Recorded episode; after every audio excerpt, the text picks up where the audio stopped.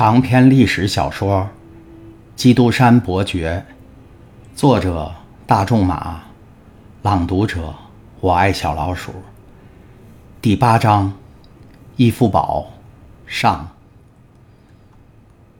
警长穿过外客厅的时候，对两个宪兵做了一个手势，他们就跟上来了。一个站在唐泰斯的右边，一个站在他的左边。一扇通向院子的门已经打开了，他们穿过了条长长的、阴森森的走廊。这条走廊的外貌，即使最大胆的人看了也会不寒而栗的。法院和监狱是相通的，监狱是一座幽暗的大建筑，从它铁格子的窗口望出去，可以看见阿库尔教堂钟楼的尖顶，拐了无数的弯。唐泰斯终于看见了一扇铁门，警长在门上敲了三下。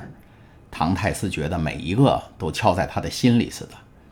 门开了，两个宪兵把他轻轻地往前一推，他便迟疑地迈了进去。那门猛地在他的身后关上了。他呼吸到了一种空气，那是一种浑浊的、略带臭味的空气。他被带到了一个房间里。虽然门窗都装着铁栏杆，但还算是干净些，所以他的外观倒还不怎么使他害怕。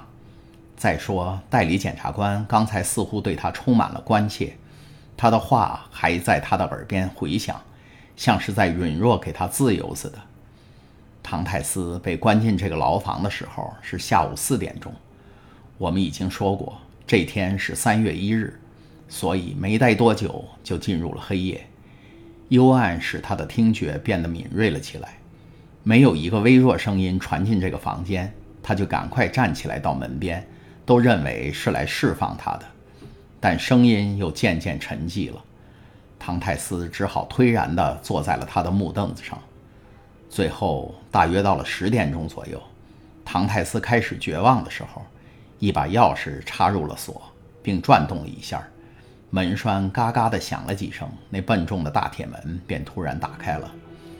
两只火把上的光照亮了整个房间。借着火把的灯光，唐泰斯看清了四个宪兵，身配闪光的佩刀和马枪。他迎上前去，但一看到这些新增的士兵，便又停下步来。“你们是来接我的吗？”他问。“是的。”一个士兵回答。“是奉了代理检察官的命令吗？”我想是吧？那好，既然相信他们是代理检察官派来的，不幸的唐泰斯便打消了一切疑虑，开了门。他镇定地迈步向前走去，自动地走在了宪兵的中间。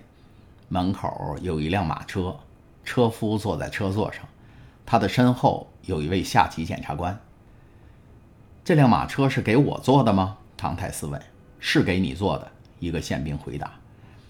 唐太斯想说什么，但觉得后边有人推了他一下，他既无力也无心做出什么拒绝，就登上了踏板，立刻被夹在了两个宪兵之间，其余两个在对面的位置上坐了下来。于是马车轮子开始在石路上笨重地滚动起来。犯人看了看车窗，车窗也是盯着栏杆的。他虽然已从牢里出来。但现在正在被送到一个他所不知道的地方去。通过车窗和栏杆，唐泰斯看到他们正经过凯塞利街，沿着劳伦码头和塔拉密斯街向港口方向驶去。不久，他又觉得灯塔上的光穿过窗上的栏杆，照到了他的身上。马车停了下来，那个警官下了车，向卫兵室走去。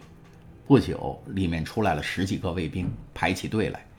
借着码头的灯光，唐泰斯看到了他们的毛瑟枪在闪光。难道他们是为了我吗？他想。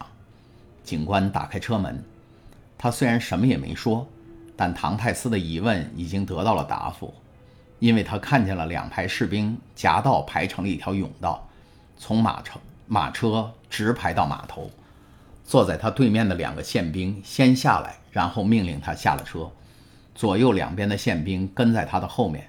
他们向一艘小船走去，那条小船是一个海关官员的，用一条铁链拴在码头旁边。士兵们都带着一种惊奇的神色看着唐泰斯。刹那间，他已经被士兵们加持着坐在船尾。警官刚坐在船头，船只就离了岸。四个健壮的桨手划着它，迅速地向皮隆方向驶去。船上喊了一声，封锁港口的铁链就垂了下来。转眼，他们已经到了港口外面。犯人一到大海上，起初是很高兴，他深深地吸了一口新鲜空气，空气是自由的。他感到了一种舒畅，但不久他就叹了一口气，因为他正在从约瑟夫酒家经过。这天早上他还在那儿，还是那样的快乐。而现在，从那敞开的窗子里传来了他人在跳舞、在欢笑、在喧哗的声音。唐泰斯双手合在胸前，仰面朝天祈祷起来。小船继续前进着，他们已经经过了穆德峡。现在已经到了灯塔前面，正要绕过炮台。唐泰斯对这一条航线感到有些不理解。你们要把我带到哪儿去？他问。待一会儿你就知道了。但是我们是奉命，不得向你做任何解释。唐泰斯知道去向奉命不得作答的下属提出问题是毫无意义的举动，也就沉默了。这时他的脑子里冒出了一些奇怪的念头。他们所乘的这只小船是不能做长途航行的，港口外面又没有大帆船停泊在那里。他想，他们或许要在某个很偏僻的地方放他走。他没有被绑起来，他们也丝毫没有给他上手铐的意图。这似乎是个好兆头。而且那位很仁慈地对待他的代理法官不是告诉过他，说是要他不提到诺瓦提埃这个可怕的名字，他就什么也不说了。也不必害怕，代理法官不是还当着他的面把那封致命的信毁了吗？那攻击他的唯一证据也没有了。于是他就一言不发地等着，努力在黑暗中看清航向。他们已经过了兰顿牛岛，那儿也有一座灯塔立在他们右边，现在正对着加泰罗尼亚村的海面上。犯人更加睁大了眼睛。他好像在沙滩上隐隐约约地辨认女人的身影，因为美塞泰斯就在那儿。他怎么会不预感到他的爱人就在他的身边呢？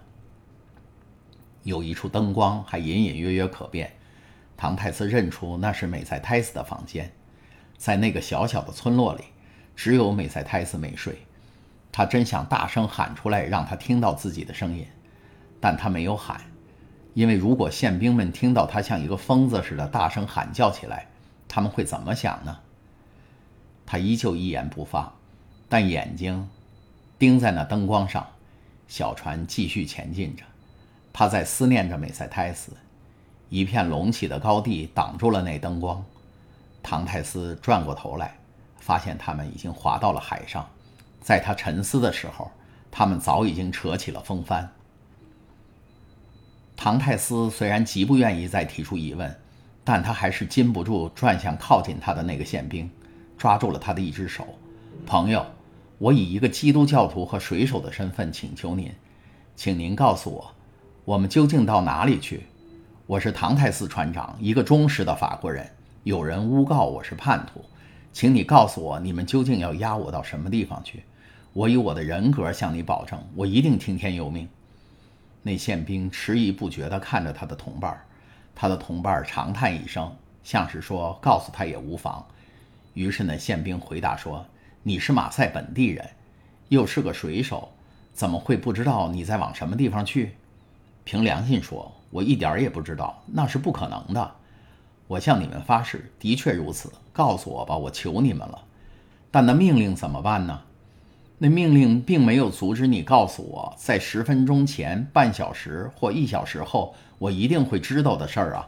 别让我闷在葫芦里了吧？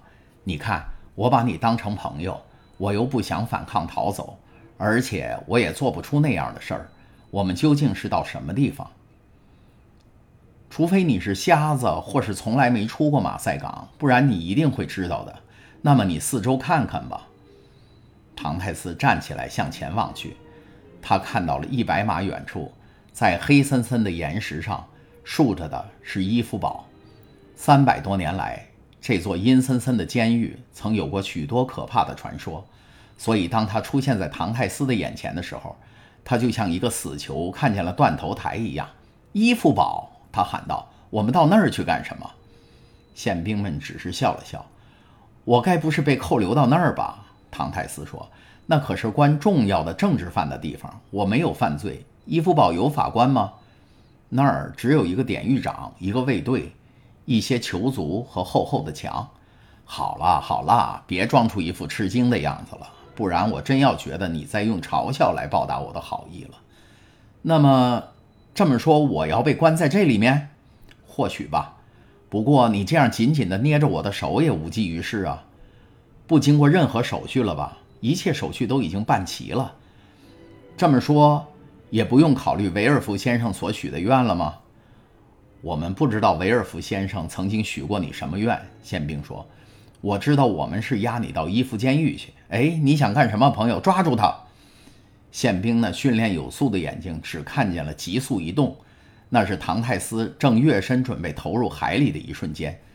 但是四条强有力的手臂已经抓住了他，以致他的脚好像给钉在了地板上一样。他疯狂地叫着，跌进了船舱里。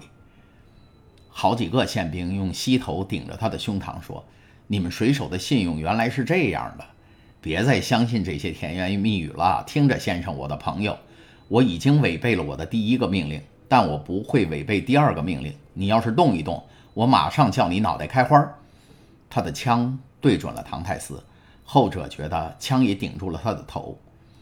这时，他很想故意就此了结那些忽然降临到他头上的厄运。但正因为那厄运是不期而至，唐泰斯认为他不会坚持太久的。他记起了维尔福先生的许诺，于是希望又复活了。而且他想，如果这样在船上死在一个宪兵的手里，似乎太平庸、太丢脸了。所以他索性倒在船舱里，怒吼了一声，狠狠地咬着自己的手。刚才您听到的是由我爱小老鼠播讲的长篇历史小说《基督山伯爵》第八章《伊夫堡》上，请继续收听第八章《伊夫堡》下。